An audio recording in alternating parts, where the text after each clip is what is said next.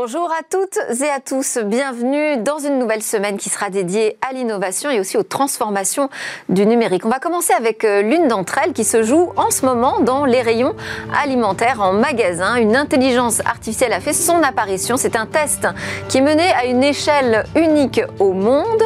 On verra quelle est son utilité à cette IA dans les rayons alimentaires et aussi son efficacité. Ce sera le sujet de l'interview dans quelques instants. Et puis le cœur de cette émission, pardon, sera lui dédié à une grande bataille qui se joue également en ce moment, c'est la guerre des câbles sous-marins. 90% d'Internet, du trafic mondial d'Internet passe par ces câbles sous-marins. Et de nouveaux acteurs arrivent. Ils s'appellent Google, ils s'appellent Facebook. Ils sont en train de prendre une part importante du marché aux opérateurs. On en parlera, on débattra de ce que ça change et de ce que ça pose comme question aussi en matière de contrôle du trafic mondial d'Internet.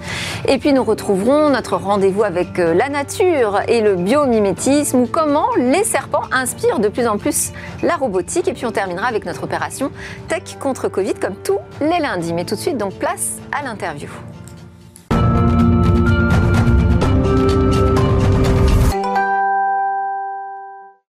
Et oui, donc dans l'interview, nous allons parler de cette intelligence artificielle qui arrive au rayon alimentaire. En l'occurrence, c'est chez le groupe Casino. Et nous sommes connectés en visio avec Cédric Osterno. Bonjour.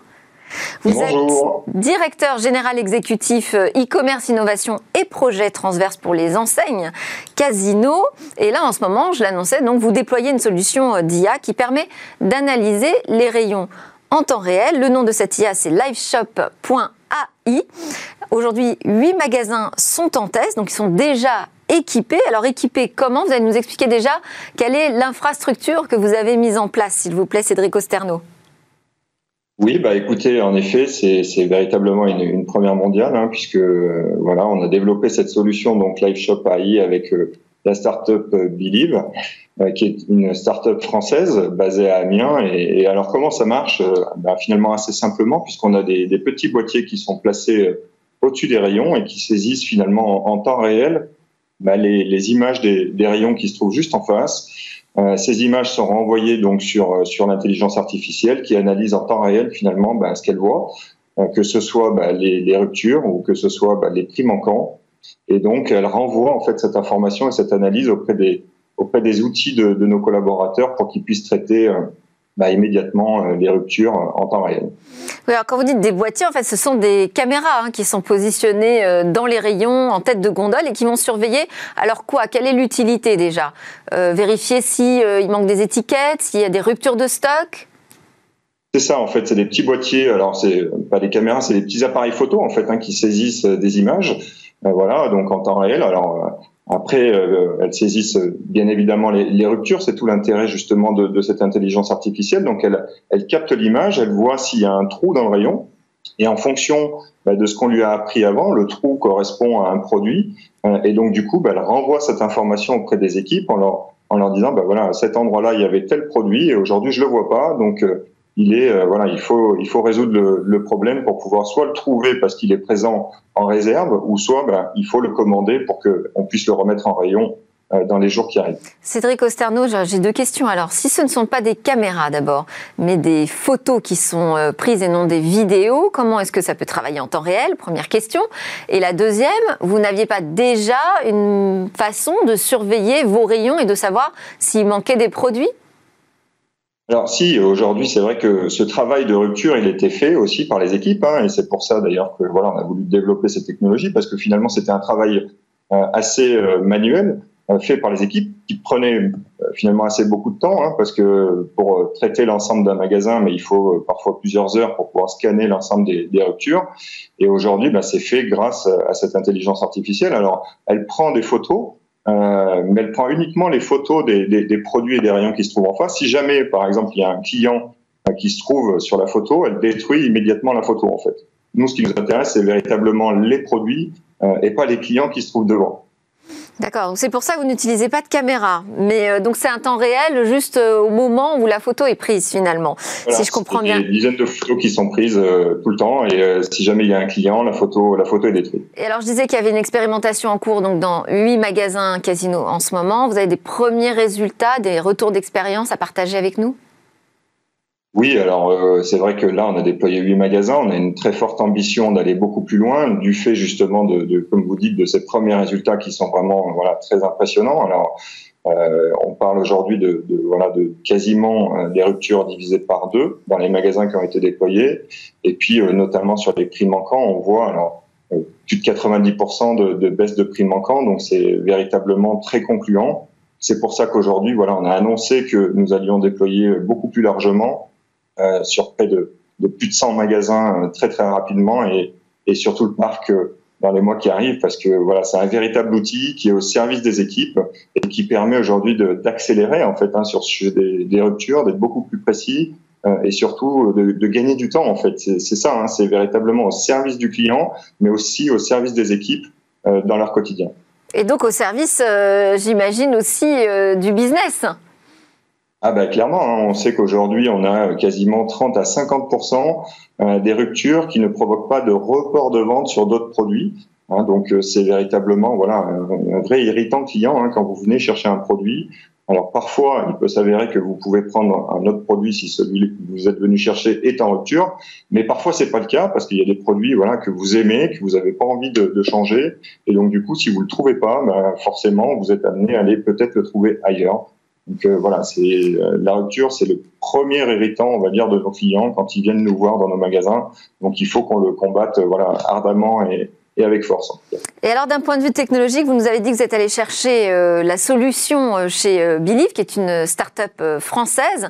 Vous avez fait là aussi votre marché. Comment, comment ça s'est passé? Sur quoi s'est joué ce choix? Comment vous avez pu faire une différence entre l'offre d'une start-up française et de solutions qui peuvent exister à l'étranger notamment?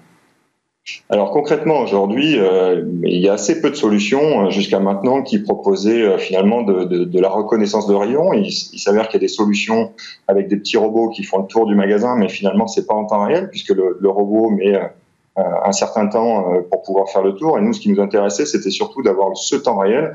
Et aujourd'hui, bah, Believe est le seul aujourd'hui au monde à proposer en tout cas une solution en temps réel sur autant de rayons en même temps, hein, puisque voilà, on a, plusieurs dizaines de caméras qui analysent euh, bah, l'ensemble d'un magasin. Et euh, c'était la seule aujourd'hui startup qui, voilà, qui avait avancé à ce point sur cette technologie et qui nous permettait euh, d'être très en avance. Moi, je peux vous citer Google aussi. Comment? Je dis, je peux vous citer Google aussi, qui travaille sur ces sujets. Oui, mais aujourd'hui, c'est vrai que euh, c'était vraiment, euh, voilà, il a su, en tout cas, cette, cette petite start-up hein, qui est née il y, a, il y, a, un peu plus de deux ans maintenant, a su vraiment s'adapter, on va dire, à, à, nos besoins. Et ça, c'était hyper important parce que, voilà, nos besoins, en tout cas, euh, par rapport à, à, cette nouvelle technologie, étaient un peu atypiques euh, pour s'adapter complètement à nos, à nos outils. Parce que l'intérêt, c'était aussi qu'on puisse connecter cette solution avec euh, avec nos outils. Et puis, ils avaient en tête ben, complètement le, le parcours client euh, et donc, ils ont su véritablement adapter leur outil euh, aux demandes clients et, et, pour pouvoir justement qu'on soit complètement satisfait de, ce développement. Oui, donc bah ça, on est ravis en tout cas que euh, vous puissiez nous expliquer pourquoi c'est intéressant de travailler aussi avec des startups françaises euh, qui sont euh, au plus proche de vos préoccupations. Mais alors moi, j'ai retenu aussi une autre information, c'est en juin, vous avez enclenché un partenariat avec Amazon pour un nouveau service de click and collect. Et alors je me posais la question, est-ce que c'est devenu un acteur incontournable Amazon? Comment on fait pour travailler finalement avec son principal concurrent aujourd'hui en France. Alors concrètement, euh, nous, c'est un, partenariat euh, qu'on a déployé maintenant depuis euh, plusieurs années dans, le groupe, hein, et notamment dans les anciennes casinos, puisqu'on a développé tous les ce qu'on appelle les lockers, hein, les casiers dans nos, dans nos magasins, qui nous amènent voilà un flux client dans nos magasins. C'est un nouveau service, en tout cas, qu'on avait proposé maintenant il y a, plus de deux ans. Et puis, euh, ce nouveau partenariat, en tout cas, de, Click and Collect avec Amazon était assez logique, puisqu'ils étaient, ils étaient prêts finalement à déployer ce service. Donc, euh, on a voilà sauté sur l'occasion avec notre notre partenaire et donc on déploie ce service de, de click and collect. Vous avez raison.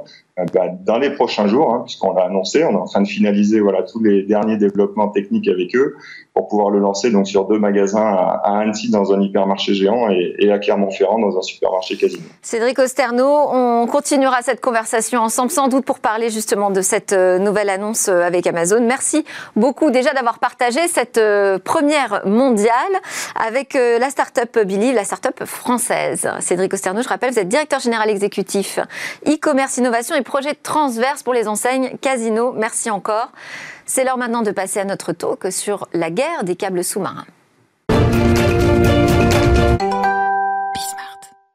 Jérôme Barré m'a rejointe, PDG de la division d'Orange dédiée à la vente en gros et aux réseaux internationaux. Bonjour. Bonjour Delphine. Alors, euh, pour expliquer un peu votre activité, vous fournissez de la connectivité des services, euh, notamment sur euh, la data, la voix et le messaging aux opérateurs télécoms. Donc, c'est ça ce qu'on appelle la vente en gros, hein. aux acteurs d'Internet, bien sûr, aux fournisseurs de, de contenu dans le monde. Vous avez aussi toute une partie de gestion, de pose, de maintenance des câbles sous-marins. Et c'est ce sujet que nous allons aborder ensemble. Alors pas tout seul, puisque nous avons également avec nous en visio Félix Blanc, qui est euh, docteur en sciences politiques. Bonjour, vous êtes euh, responsable du bureau euh, politique publique et infrastructure globale de l'ONG Internet sans frontières et cofondateur de la plateforme Danaïde, qui développe des outils numériques pour les défenseurs des droits humains qui évoluent dans des milieux hostiles. Et vous avez mené euh, un projet de recherche sur la gouvernance des câbles sous-marins de l'Internet, et c'est aussi de ça dont nous allons parler ensemble.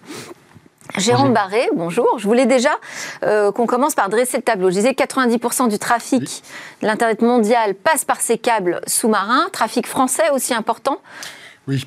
Alors oui, 90% euh, de l'Internet euh, mondial passe par les câbles sous-marins. Pour la France, euh, je dirais que pour le seul, les seuls câbles transatlantiques, c'est 80%. Donc 80% de notre trafic Internet passe sous, sous les océans et en particulier par des câbles transatlantiques. Oui, alors ça veut dire qu'on se connecte beaucoup aux services américains.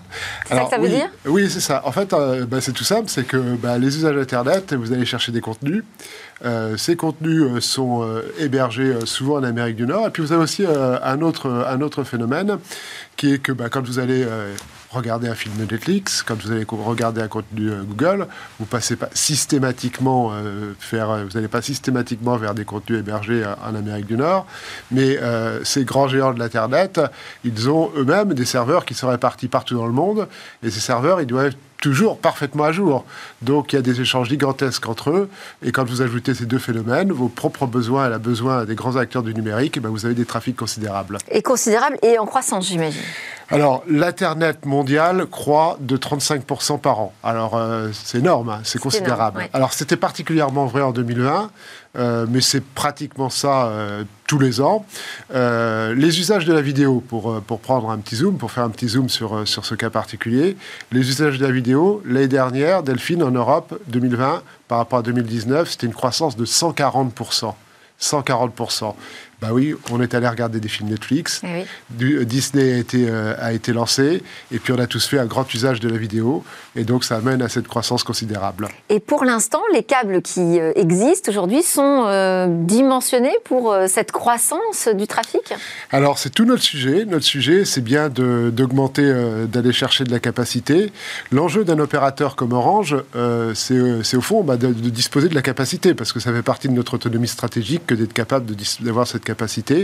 Euh, et, non seulement on a besoin d'en disposer, euh, on a besoin d'avoir euh, de, la capacité sur les câbles sous-marins, on a besoin aussi qu'ils arrivent sur votre sol, parce que c'est quand même plus facile de vous connecter quand le câble arrive en France que quand vous allez le chercher au Portugal ou en Angleterre, par exemple. Mhm. Donc on a besoin de ça. Et puis on a besoin effectivement d'anticiper. pour vous donner là aussi un chiffre, juste un petit chiffre, en 2020, au moment bah, de la, la, crise Covid, on a été amené à doubler notre capacité transatlantique en quelques jours. En quelques jours. Alors, on va donner la parole à Félix Blanc euh, d'Internet sans frontières et de danaïd.org. Je, voulais déjà avoir euh, une idée globale de ce qui est ressorti, vous, de votre euh, projet de recherche sur cette gouvernance des câbles sous-marins de l'Internet. Est-ce qu'il y a déjà une gouvernance, une régulation qui existe aujourd'hui et de quel ordre est-elle? Oui, il y, a déjà en fait un, cadre juridique international qui, date de la fin du 19e siècle pour la protection des câbles, qui était à l'époque euh, le télégraphe, euh, et qui a été doublé d'une convention sur le droit de la mer de 1882, qui permet de, couvrir un certain nombre de cas de rupture involontaire ou volontaire de câbles. Mais pour ce qui est en, réalité de, disons, du grand large, de, là où sont posés les câbles au fond des océans, il y a un certain flou juridique aujourd'hui euh, qui rend possible d'une certaine façon euh, euh, un certain nombre d'usages des câbles sous-marins comme la, surveillance de masse qui avait été révélée en 2013 par Edward Snowden et qui pose un certain nombre de problèmes pour la gouvernance de ces câbles. Par ailleurs, une deuxième conclusion, c'est qu'il y a c'est un secteur qui a été historiquement, disons, conduit par les, des acteurs privés et on assiste depuis, depuis maintenant une dizaine d'années à, la montée en puissance des GAFAM euh, qui investissent dans ces câbles sous-marins et qui le font parfois au détriment d'un principe fondateur euh, pour euh, la communication internationale qui est le principe de la neutralité du net, c'est-à-dire un principe que, le, trafic ne doit pas être, disons, modulé en fonction des usages et en fonction des entreprises qui, l'utilisent. Et c'est aujourd'hui un, un, des problèmes clés, savoir comment on peut préserver la neutralité du net sur ces infrastructures mondiales. Alors on va en parler effectivement euh, de ces GAFAM qui arrivent euh, sur le, câble sous-marin, parce qu'en fait c'est assez étonnant comme, euh, comme annonce. Donc vous Orange, vous investissez dans deux nouveaux, donc ce sont des méga câbles sous-marins transatlantiques. Il y en a un qui s'appelle Dunan et qui n'est pas mené en partenariat avec, mais qui est véritablement mené par Google, et l'autre qui s'appelle Amitié et là qui se fait avec Facebook. Que viennent-ils faire dans cette activité qui est une activité d'opérateur les oui, alors bah, je suis tout à fait d'accord avec ce qui vient d'être dit. Euh, euh, en fait, euh, les câbles, les câbles sous-marins, ils ne meurent pas d'obsolescence technique, ce qui marche très bien. Ils meurent d'obsolescence commerciale. Alors un petit mot pour expliquer ça. comme ça a été dit, effectivement, historiquement, les câbles sous-marins étaient faits par les opérateurs télécoms et étaient faits en consortium. Et euh, aujourd'hui arrive effectivement la génération des câbles euh, venant des GAFAM. Alors pourquoi ça? Ben, Les GAFAM ayant euh, des besoins considérables, Delphine, en fait, ils aiment bien être autonomes. Ils ont commencé par vouloir être autonomes sur la data center, ce qui a amené à tout, leur positionnement sur le cloud. Et avec leurs besoins gigantesques de transmission intercontinentale, eh ben, ils ont décidé de, de s'équiper en câbles sous-marins. Et ils vont très vite ils vont très vite. Et, c'est euh, pas parce que euh, on n'avait pas suffisamment de capacité à leur offrir ou parce que les conditions commerciales étaient trop élevées pour eux? Oui, alors ce qu'il faut bien avoir en tête, si vous voulez, c'est qu'effectivement, euh, ça part d'un constat qu'ils que, souhaitaient effectivement être autonomes. Et pour vous donner quelques chiffres, il y a encore 4 ans, ils passaient complètement par des câbles télécoms. Aujourd'hui, ils sont à 80% d'utilisation en autonomie. Quoi, hein. Et donc, ils installent des câbles. Alors, installant des câbles, en fait, ça apporte des capacités considérables et avec des économies d'échelle qui sont plus celles qu'on constatait. Euh, l'exemple l'exemple de, de, décommissionnement d'un câble qui est la TAT 14, qui est un câble transatlantique qui a juste 20 ans, donc c'est pas vieux pour un câble, ben on est en train de le décommissionner. Euh, pourquoi? Parce que... Expliquez-nous pourquoi eux ont trouvé un business model intéressant et pas les câbles existants. Eh ben, évolution technologique. Euh, évolution des coûts. La TAT 14, c'était à peu près 8 terabits, 4 paires de fibres 8 terabits. Aujourd'hui, sur les Dunant Amitié, on est à, sur des 12, euh, 16 paires de fibres, et chaque paire de fibres amène 30 terabits. Donc vous arrivez à, à peu près à des 300, 400, 500 terabits sur le câble. Et là, pour pouvoir être capable d'offrir la même chose, il faut avoir les moyens des GAFAM. Quoi. Et il faut avoir les moyens des GAFAM. Qu'on n'a plus forcément. Qu'on n'a plus forcément. Alors, les câbles coûtent moins cher, mais enfin, un projet comme Dunant, c'est 300 millions, d'euros, 300 millions de dollars, donc euh, c'est considérable. Et donc petit à petit, effectivement, le, monde des câbles, des câbles sous-marins, euh, en particulier sur, entre les États-Unis et, la France ou l'Europe, et c'est vrai aussi pour l'Afrique, ben, ce monde, il bascule effectivement vers les câbles des GAFAM. Et Orange, on en parlera peut-être après, Orange a décidé euh, d'en tirer parti, même si on peut regretter finalement euh, qu'on passe d'une génération où ce sont les opérateurs télécoms qui maîtrisaient ça, à une génération où ce sont les GAFAM qui le font. Mais euh, voilà, les choses se font comme ça. On va effectivement avancer là-dessus sur comment on peut quand même essayer de tirer notre épingle du jeu sur cette situation qui est en train de basculer euh, dans cette guerre des câbles sous-marins. Euh, Félix Blanc, vous évoquiez cette difficulté ou opacité, difficulté à voir ce qu'il se passe finalement dans ces câbles, quelles sont les surveillances qui peuvent s'y faire? On a le cas en mai dernier de cette affaire avec euh, le Danemark, hein, qui a été révélé par euh, des médias danois d'ailleurs, sur l'espionnage de dirigeants européens qui donc aurait été réalisé par des services euh, secrets américains à travers ces câbles sous-marins. Parce qu'en fait, transite à la fois l'Internet, des communications vocales. oui, et surtout des informations stratégiques pour les États, notamment en matière commerciale. Il faut savoir qu'à partir de 2008, la France a lancé un programme de, surveillance des câbles sous-marins euh, et que la NSA l'a appris parce que euh, la DGSE avait envoyé une série d'emails entre le, gouvernement marocain et les États-Unis concernant l'achat d'avions de chasse par, le Maroc auprès des États-Unis. ce sont deux types d'informations qui avaient été collectées et qui ont, les services français l'ont envoyé euh, au service américain, simplement pour leur dire on joue dans la même cour et vous avez eu ce, même, euh, ce même type de pratique avec la Chine euh, plus récemment. Donc il y a, y a ce, jeu entre puissances de pouvoir dire voilà, nous, nous sommes en capacité d'influencer des marchés, notamment dans les secteurs stratégiques, et c'est par les câbles sous-marins que passent ces, ces informations. Ce n'est pas nouveau. pendant la, la, Première Guerre mondiale, vous aviez eu, à la fin de la guerre, le gouvernement britannique qui avait été en mesure de, neutraliser une alliance entre l'Allemagne et le Mexique contre les États-Unis euh, grâce au seul câble qui restait en activité euh, entre l'Allemagne et le reste du monde. Euh, donc c'est quelque chose qui est, connu depuis l'histoire du télégraphe, mais qui aujourd'hui a pris une importance majeure puisque quasiment toutes les télécommunications passent par, par Internet et par, ces câbles sous-marins. Donc ça leur donne... Félix Blanc, ça se voit quand même, non Quand on tire une bretelle sur un câble sous-marin, c'est pas si discret que ça. Euh, si ça peut être très discret, d'autant plus que, euh, et c'est ce qui avait été dénoncé par Edward Snowden, euh, il y a une collusion parfois entre des opérateurs et, des services, des services secrets, ce qui pose, une difficulté à, à identifier. et c'est les choses qu'on a pu dénoncer avec Internet sans frontières dans le temps.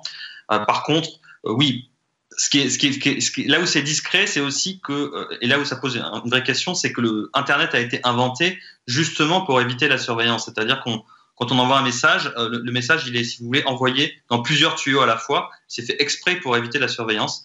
Et, et ça prouve aussi que cette course en avant vers la, surveillance peut se heurter, si vous voulez, aux avancées technologiques en matière de, chiffrement, euh, en matière de, des messages eux-mêmes. Euh, et c'est une des courses qui se mènent entre le départ, les départements militaires, par exemple, et, et d'autres départements gouvernementaux course technologique euh, primordiale. Euh, juste pour revenir, comment nous, on peut garder un peu la main encore euh, sur, sur ces échanges, ce, grand trafic de l'Internet? Xavier Niel de, Free, votre confrère, on va dire, mhm. disait l'été dernier, de toute façon, les GAFAM ne peuvent pas faire sans nous. Nous, c'est en gros, c'est les tuyaux. Est-ce que c'est encore vrai? Oui, bien sûr. Alors nous, ce qu'on a décidé de faire chez Orange, si vous voulez, euh, c'est finalement euh, tirer, euh, tirer parti de cette, de cette situation dans une démarche très pragmatique, en se disant, puisque les GAFAM construisent ces câbles et prennent d'une certaine manière l'hégémonie sur, sur, sur les câbles sous-marins, bah, nous avons des partenariats. Et comme ils ont des capacités surnuméraires, Orange a décidé de nouer un partenariat avec Google sur Dunant, Facebook sur Amitié, pour euh, récupérer une paire de, fibres qui nous permet à la fois de, bénéficier des besoins dont on a pour nos clients, mais également de vendre aux autres opérateurs. Et euh, l'avantage non, non négligeable de ça, c'est que ça nous permet aussi, dans la discussion, de faire atterrir les câbles en France euh, et donc d'avoir un accès facilité à cette capacité énorme. et puis, et ça permet de garder la main, le fait qu'il y ait un atterrissage, si je ah puis employer ce terme d'atterrissage, je ne sais pas si on dit comme ça pour un câble sous-marin. C'est ça, c'est ça, ça. sur le sol français oui, et puis alors, en fait, ce qu'on fait, c'est que le, notre partenariat est un partenariat dans lequel les euh, GAFAM nous offrent euh, offre entre guillemets, nous offre effectivement une paire de, fibres. Et en contrepartie, on leur fournit l'atterrissement, la station d'atterrissement et ce qu'on appelle le backhaul, qui est la partie terrestre. Et donc finalement, on crée une forme de dépendance qui rééquilibre euh, le rapport de force et qui nous, nous permet d'avoir notre autonomie stratégique et d'écouler à la fois les communications de nos clients et de vendre aux autres opérateurs. Mais on peut aussi se dire, euh, comme le dénonce la nouvelle génération euh, tech française, on devient des prestataires de services finalement pour les géants américains. Bah, on devient des prestataires de services, oui, bien sûr, mais ça nous permet aussi, d'une certaine façon, de monétiser aussi nos propres services. Vous voyez, euh, de ne pas être dans la dépendance totale, mais de monétiser nos propres services. et puis être également en situation, Félix parlait de, du risque potentiel, j'y reviendrai peut-être d'une seconde, mais ça permet aussi de faire en sorte que ce qui se passe se passe sur le sol français et donc soit régulé par le droit français. Euh, très bien. Alors, je voulais aussi aborder la question de la cybersécurité et de l'éventuelle vulnérabilité de ces infrastructures. Félix Blanc, qu'en est-il de la robustesse ou de la vulnérabilité de ces câbles sous-marins? Alors oui, il y a eu, il y a, eu en, 2017 une, étude du, think tank britannique Policy Exchange euh, conduite par un ancien amiral américain euh, sur la vulnérabilité des câbles, ça fait date, disons, dans, l'histoire récente. et on a peut-être un petit peu exagéré leur vulnérabilité dans le sens où, enfin, en tout cas, en fonction des pays dans lesquels on se trouve, il peut y avoir euh, une capacité du pays, si vous voulez, en cas de rupture d'un câble, à euh, rerouter le trafic vers d'autres câbles. Et aujourd'hui, la menace globale sur les câbles, elle, est, elle existe, mais vu le nombre de câbles grandissant, euh, il y, a, tout de même, euh, je, dirais, une certaine résilience euh, de, la plupart des pays. Alors bien sûr, si vous êtes sur une petite île comme l'île de Tonga, qui s'était vu son câble coupé, ou, si vous êtes dans un pays qui ne dépend que d'un seul câble, ça va être le cas en Myanmar en 2007, vous pouvez avoir des coupures d'Internet euh, qui sont euh, soit le fait des gouvernements, soit le fait de, de de, tremblements de terre ou de pêcheurs. Euh, mais, dans la plupart des cas, euh, les, pays sont quand même protégés. Après, il, existe aujourd'hui, disons sur le grand échiquier mondial, une bataille entre la Chine et les États-Unis pour le contrôle des câbles. Et j'aimerais revenir notamment sur un, sur un câble sous-marin qui est le câble PIS, qui est un câble qui arrivera à Marseille euh, euh, bien, bientôt, euh, très bientôt, et qui relie le, Pakistan à, l'Europe, enfin l'Asie à l'Europe, le plus court chemin. Et il y a eu, pour vous montrer la tension qu'il y a aujourd'hui, il y a eu des, pressions de la part du gouvernement américain sur le gouvernement français pour faire en sorte que ce câble ne soit pas utilisé pour, pleinement par, par les opérateurs français ou européens pour des raisons géostratégiques, pour des raisons de, euh, de ne pas confier en fait les données à la Chine. Euh, c'est pour vous dire que pour revenir sur cette, sur cette bataille, c'est vraiment le contrôle des données qui est aujourd'hui crucial. Et je le mettrai, euh, c'est un, un, enjeu plus important selon moi que la protection euh, physique des câbles, même si elle existe. Mais on sait, et juste pour terminer, on sait très bien qu'en cas de conflit ouvert entre grands États, les câbles sous-marins sont pris, sont, sont, directement ciblés, comme ça avait été le cas pendant la Première Guerre mondiale, par exemple. mais voilà, dans un temps normal, aucun État serait prêt à aller jusque-là. Jérôme Barré sur euh, justement cette euh, régulation euh, des câbles. Aujourd'hui, les câbles qui viennent d'Asie et qui arrivent à Marseille, par exemple, ou ce câble Google qui va arriver sur la Loire-Atlantique, c'est ça, sur la côte vers Nantes. On, a la main dessus aujourd'hui sur ce qui s'y passe, c'est nous qui décidons? Oui, alors attendez, d'abord, un, moi ce que, ce que je voudrais dire, c'est que quand on, quand on parle de, de, de câbles sous-marins, on a deux risques. Deux risques qui sont la coupure, oui. Le sabotage, moi, j'y crois pas, mais la coupure, ça, ça arrive. Par souvent. un État autoritaire, par exemple Non, non, non, non, non. Vous savez, des coupures de câbles par des États, je n'en connais pas. Depuis la Deuxième Guerre mondiale, je n'en connais pas, quoi. Donc, euh, d'abord parce que tous les États dépendent d'eux-mêmes. Euh, il y a une certaine forme d'interdépendance. Donc, euh, mais des coupures de câbles, ça arrive tous les jours. Euh, Mais là, on a une résilience, j'imagine. Alors voilà, ouais. donc, euh, donc, ce que disait Philippe, Félix, c'est qu'en fait, euh, des coupures de câbles, ça arrive parce qu'on a des mouvements sismiques, on a des encres, on a, voilà, et ça arrive tous les jours, donc on fait de la redondance. Alors en général, on fait de la double, on a, on a voire plus de 30 de la secondes, triple, donc on va aller vite. Hein. Double, triple redondance. Ouais. Une île comme la Réunion, par exemple, c'est de la triple redondance. Quoi.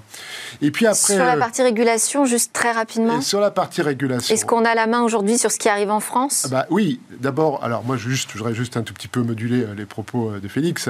Euh, ce qu'il faut bien avoir en tête quand même, c'est que pour pouvoir euh, risque d'espionnage. Alors parlons du risque d'espionnage. Euh, pour pouvoir récupérer, pour pouvoir récupérer de l'information sur un câble sous-marin, quand même, il faut savoir qu'il faut extraire 30. Je parlais des 30 terabits. Vous voyez, extraire 30 terabits et les trier, les analyser. Donc c'est quelque chose quand même qui se fait pas simplement. Donc c'est pas très discret. non. Très bien. Merci beaucoup. Je vous réinviterai parce qu'on va on va euh... suivre cette progression euh, des câbles sous-marins euh, et asiatiques et transatlantiques. Merci beaucoup à Félix Blanc d'avoir participé à, ces, à, cette émission. Je rappelle que vous travaillez pour l'ONG Internet sans frontières et la plateforme danaïd.org et Jérôme Barré. Merci beaucoup pour vos explications d'experts. vous êtes PDG de la division d'Orange dédié à la vente en gros et aux réseaux internationaux. Juste après la pause, on se retrouve pour le biomimétisme.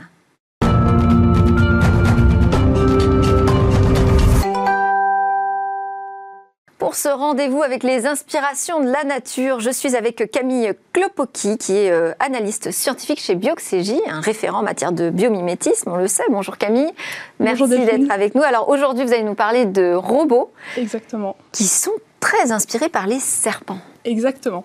Donc aujourd'hui, je vais vous parler des robots inspirés des serpents, puisque dans 4 jours, donc ce vendredi 16 juillet, c'est la journée mondiale des serpents. Alors le serpent, c'est un animal qui est bien connu. Euh, souvent à tort, c'est l'animal du, du, mal. On pense que tous les serpents sont venimeux.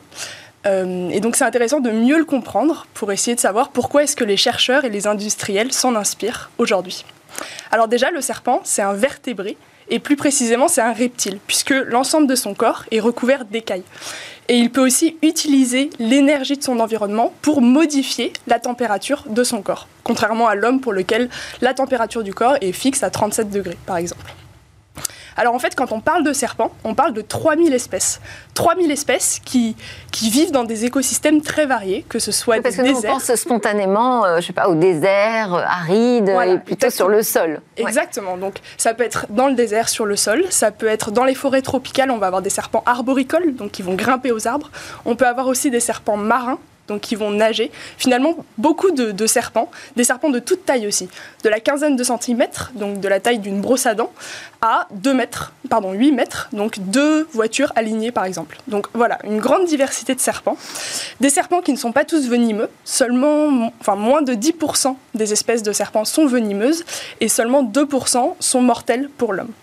Donc voilà, une grande diversité de serpents et pourtant des serpents qui vivent dans des écosystèmes très variés et qui vont pouvoir se déplacer sur des surfaces très variées, par exemple par leur inclinaison. Et donc c'est cette mobilité, la flexibilité de ce corps qui inspire de nombreux chercheurs et industriels aujourd'hui. Alors pourquoi est-ce qu'ils ont un corps aussi flexible? C'est parce qu'ils ont de nombreuses vertèbres. Quelle que soit l'espèce, un serpent a 5 à 10 fois plus de vertèbres que l'homme, l'homme qui a 33 vertèbres. Et donc en fait, les chercheurs vont réaliser des snakebots, donc des robots serpents, en plaçant plein de moteurs euh, alignés pour avoir retrouvé cette flexibilité euh, pour leurs robots. Ils vont aussi équiper leurs robots de Alors nombreux là, c'est un capteurs. peu moins fin que le squelette du, du, du serpent, ce qu'on voit. Voilà, tout à fait. Alors donc là, c'est un, un exemple de, de, de, robots en effet un peu moins fins. On peut avoir des robots beaucoup plus fins qui vont pouvoir euh, s'infiltrer par exemple dans des, dans des moteurs d'avion. Ce sont des, chercheurs anglo-saxons des, universités de Nottingham et de Harvard euh, qui ont réalisé par exemple un serpent qui va s'immiscer à l'intérieur d'un moteur d'avion pour venir le réparer, venir euh, réparer des revêtements thermiques, venir faire des, forages.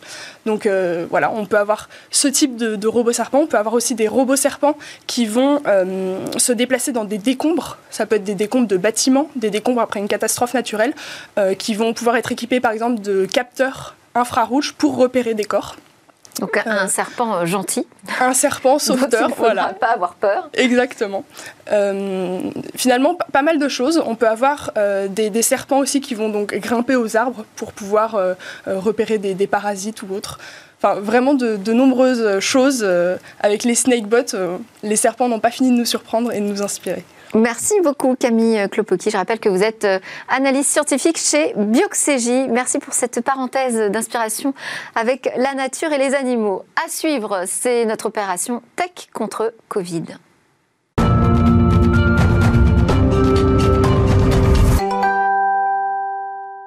Tous les lundis, dans Smart Tech, nous mettons en avant des innovations, des technologies qui peuvent nous aider à combattre euh, le virus Covid-19 ou en tout cas à mieux euh, vivre avec et retrouver une vie à peu près normale. Aujourd'hui, Cécilia est venue accompagner, accompagnée de Quentin Adam, cofondateur du collectif Makers for Life et du projet Maker. Ils vont nous présenter tous les deux une nouvelle génération de respirateurs artificiels. Oh là, je vous laisse vous installer. Quentin Adam, merci beaucoup euh, de nous avoir rejoints. Cofondateur du collectif Makers for Life et du projet Maker. C'est né quand? Euh, c'est né le 17 mars. En fait, euh, c'était euh, suite au discours d'Emmanuel Macron euh, sur euh, nous sommes en guerre, euh, le Covid, donc 17 mars 2020. hein. On s'est dit avec quelques amis, bon, manifestement, il y a différents problèmes liés à cette maladie. Et en fait, ce dont on s'est rendu compte, c'est qu'il y avait un taux de contamination très fort, donc ça allait faire beaucoup de malades, et une très faible proportion de ces malades allaient finir avec des symptômes pulmonaires graves, donc un syndrome de détresse respiratoire aiguë, donc un besoin de respirateur artificiel spécifique au syndrome de détresse respiratoire aiguë, et on s'est dit, bon, bah, il va y avoir un manque de... Et là, on, de savait machines. déjà qu'on était face à une pénurie en France? Bah, euh, c'était pas nécessairement la France, c'était plutôt le monde entier. En fait, il n'y a pas besoin de mettre des gens sous euh, respirateur artificiel toutes les trois minutes non plus dans la vie de tous les jours. C'est- assez rare en fait de finir en euh, Oui, pendant donc c'était 15 un jours. besoin en vraiment important mais ponctuel. Oui, et puis euh, et puis pas quelque chose de très cohérent en fait dans le reste du monde. Enfin, Ouais. c'est- pas quelque chose dont on a besoin toutes les trois minutes. Donc là, on s'est dit ok, il va falloir produire des respirateurs, il va falloir en produire beaucoup à pas cher, vite, et donc très probablement bousculer les codes habituels de, l'ingénierie et de l'industrie de, ce marché. Et alors comment les bousculer justement? Eh ben, euh, on, a, on a appelé des gens en fait. On, donc nous, on est à la base plutôt des ingénieurs en informatique. J'ai appelé euh, deux amis qui sont euh, Baptiste Jamin et Valérian Sayou qui ont créé CRISP. J'ai appris Pierre-Antoine Gouraud qui est plutôt quelqu'un qui est le patron de la clinique de la donnée en fait au CHU de Nantes, donc un, un, praticien hospitalier. dans le, le médical? Tout à fait. Et j'ai appelé aussi Emmanuel Feller, avec qui euh, je travaille déjà, qui est aussi un ingénieur en informatique, et on a commencé à bosser. Et en fait, on a fait ce qu'on fait d'habitude, c'est-à-dire qu'on a fait de l'open source. C'est-à-dire qu'on a commencé à déterminer. Vous euh, venez, vous, de ce monde de l'open source Oui, tout à fait. C'est un développeur du libre Ouais, enfin, oui, puis moi maintenant je dirige des, structures et, et j'ai plutôt cette approche-là qui est de se dire que l'open source c'est très rentable en fait, comme façon euh, d'agir. Donc on a commencé à créer une machine, on savait pas quoi faire, donc on a commencé par aller chercher de l'info. Donc là, tu prends ton téléphone et t'appelles, t'appelles, t'appelles, tu cherches. Et et à déployer sur le net ce qu'on faisait, à la fois euh, sous forme de notes qu'on réservait euh, à l'administration, donc des notes calibrées là-dessus. Donc on a eu l'aide de plein de gens euh, pertinents pour les rédiger, sous forme de vidéos plutôt dédiées aux développeurs et aux ingénieurs, et puis sous forme du code source qui était directement disponible avec les modèles 3D, l'électronique, le code source. Mais en quoi le, la partie logicielle était primordiale sur ces appareils? Parce que quand tu es face à un, virus qui évolue très vite euh, et, qui, et, qui, et dont, dont en plus le traitement n'était pas très sûr. Ce qui est important, c'est de pouvoir adapter la machine à, aux nouvelles recommandations. Et en fait, ce qu'on a fait, c'est qu'on a construit euh, euh, avec le temps un appareil qui en fait est un logiciel dans lequel on a mis du hardware. C'est plutôt comme ça qu'on l'a construit. D'accord, c'est d'abord un logiciel et ensuite une machine. C'est ça. Et ensuite, on est capable du coup d'aller beaucoup plus vite dans la production parce que euh, on a mis en place des processus. Donc on est passé. Euh, donc le 17 mars, on a créé le collectif. Le 3 avril, on a branché un premier cochon euh, sur, euh, sur le respirateur. Donc c'est un cycle d'innovation extrêmement rapide. Euh, et le 9 avril, on déposait un dossier réglementaire. Entre-temps, 300 personnes avaient rejoint le collectif, dont des gens comme Eric Neucker et Marc Julien de Diabeloop, qui ont pris en charge toute la partie réglementaire. Donc c'est pas seulement un travail d'ingénierie, c'est aussi un travail de production industrielle. C'est-à-dire que s'il y avait des solutions, mais qu'on n'était pas capable de les produire en milliers, on n'en voulait pas, ça ne nous intéressait pas. Et puis c'est aussi la capacité à financer. On a l'armée qui nous a financé on a euh, les, le, CEA avec l'appui de la région Et la communauté open source aussi qui vous a rejoint sur ce projet? C'est essentiellement des développeurs open source. Mm. On, parle de gens qui sont rentrés dans un casernement scientifique où pendant plusieurs semaines, ils n'ont pas vu leur famille. Euh, comme on était financé, qu'on allait très vite, on, on économisait chaque heure qu'on pouvait. On a plus beaucoup arrêté de dormir.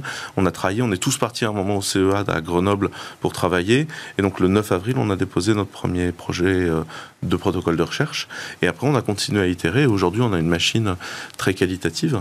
Alors, on a, on a présenté euh, le projet ensemble. On va demander à Cécilia Sévry, qui a repéré euh, votre innovation, ce qui fait justement. Qu'est-ce que, qu'est-ce que vous avez retenu, Cécilia, de ce projet Alors, moi, j'ai retenu, j'ai retenu à la fois que c'est un logiciel effectivement qui est parti du software et ensuite qui a été développé, euh, dont a été développé le hardware. Donc ça c'est intéressant parce qu'aujourd'hui il n'y a pas cette agilité là hein, sur les euh, respirateurs euh, classiques artificiels de pouvoir adapter la machine en fonction des pathologies et c'est possible avec votre logiciel. Et puis évidemment cet aspect open source qui n'existait pas jusqu'alors sur ces machines là. Donc peut-être que vous pouvez vous nous dire pourquoi d'abord ça a pris autant de temps euh, Vous donniez les dates euh, à l'instant entre le moment où vous avez fait les essais cliniques et le moment où ça a été il y a quelques mois. Hein, c'est ça Depuis quand elle est testée la première machine euh, Oui, c'est-à-dire que la première phase était très rapide finalement sur l'innovation.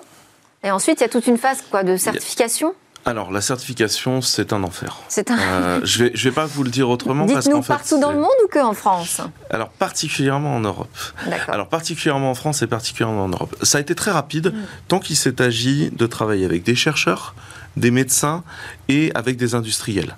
Euh, notamment, on, passe notre temps à taper sur l'industrie française. L'industrie française est extraordinaire. Chaque besoin qu'on avait, on avait des gens prêts à y répondre très vite et de façon très qualitative. Au moment où c'est rentré dans les arcanes de l'administration hospitalière, on, a pris un petit coup d'arrêt. Hein, euh, euh, ça a été plus lent. pourquoi autant de temps? D'abord parce que c'est des gens qui ont une politique de la, de la certitude. Euh, ensuite, parce que c'est des gens qui ont l'habitude de travailler sur des médicaments qui auront le même effet chez tout le monde. Mm. C'est-à-dire que légalement, la, médecine personnalisée, comme on entend souvent parler, et notamment en innovation, c'est très compliqué à faire passer parce que c'est très compliqué à normer dans, la, dans le cadre de normes. Et par ailleurs, cette année est rentré euh, en Europe en application un truc qui s'appelle le MDR, donc le Medical Device Regulation, qui est, à mon humble avis, euh, un suicide. Une régulation sur les dispositifs médicaux c'est ça. Oui, oui, c'est ça. C'est la nouvelle régulation des dispositifs médicaux avec le marquage CE et compagnie. Et c'est devenu très, très, très, très, très, très, très, très, très compliqué. C'est un gage de sécurité aussi. Je, je pense qu'il y a un moment où il faut arbitrer. Alors, d'abord, il y a dans la vie quotidienne, arbitrer entre l'innovation et la sécurité. Et je pense que c'est pour ça qu'il y a des essais cliniques mm. et c'est pour ça qu'on a des capacités de test. Et parfois, il faut être prêt à ne pas verrouiller tout à 100% pour se donner des latitudes d'innovation. Mm. La deuxième chose euh, qu'il faut voir au-delà de la sécurité, c'est quand on est en crise, on est en crise. Et, euh, et je pense qu'il y a des fois où on aurait pu débrayer certains processus pendant la crise, ce qui aurait permis d'aller plus vite, dans l'intérêt de patients peut-être en France, mais peut-être aussi ailleurs. Et là, c'est la dernière grande action de Makers for Life euh, avec euh, notre partenaire industriel. Oui, tu... on, a, fini, on arrive euh, à la fin de cette émission. Euh, vous viendrez nous le présenter peut-être euh, en vrai sur le plateau bientôt. Avec grand plaisir, ouais. Merci beaucoup en tout cas pour cette première démonstration. Quentin Adam, je rappelle que vous êtes cofondateur du collectif Maker for Life et du projet Maker. Merci Cécilia, j'espère que vous aurez apprécié ce début de semaine plein d'enjeux autour des transformations numériques à suivre. C'est le lab où pitch les entreprises du numérique. On se retrouve dès demain pour de nouvelles discussions sur la tech. States.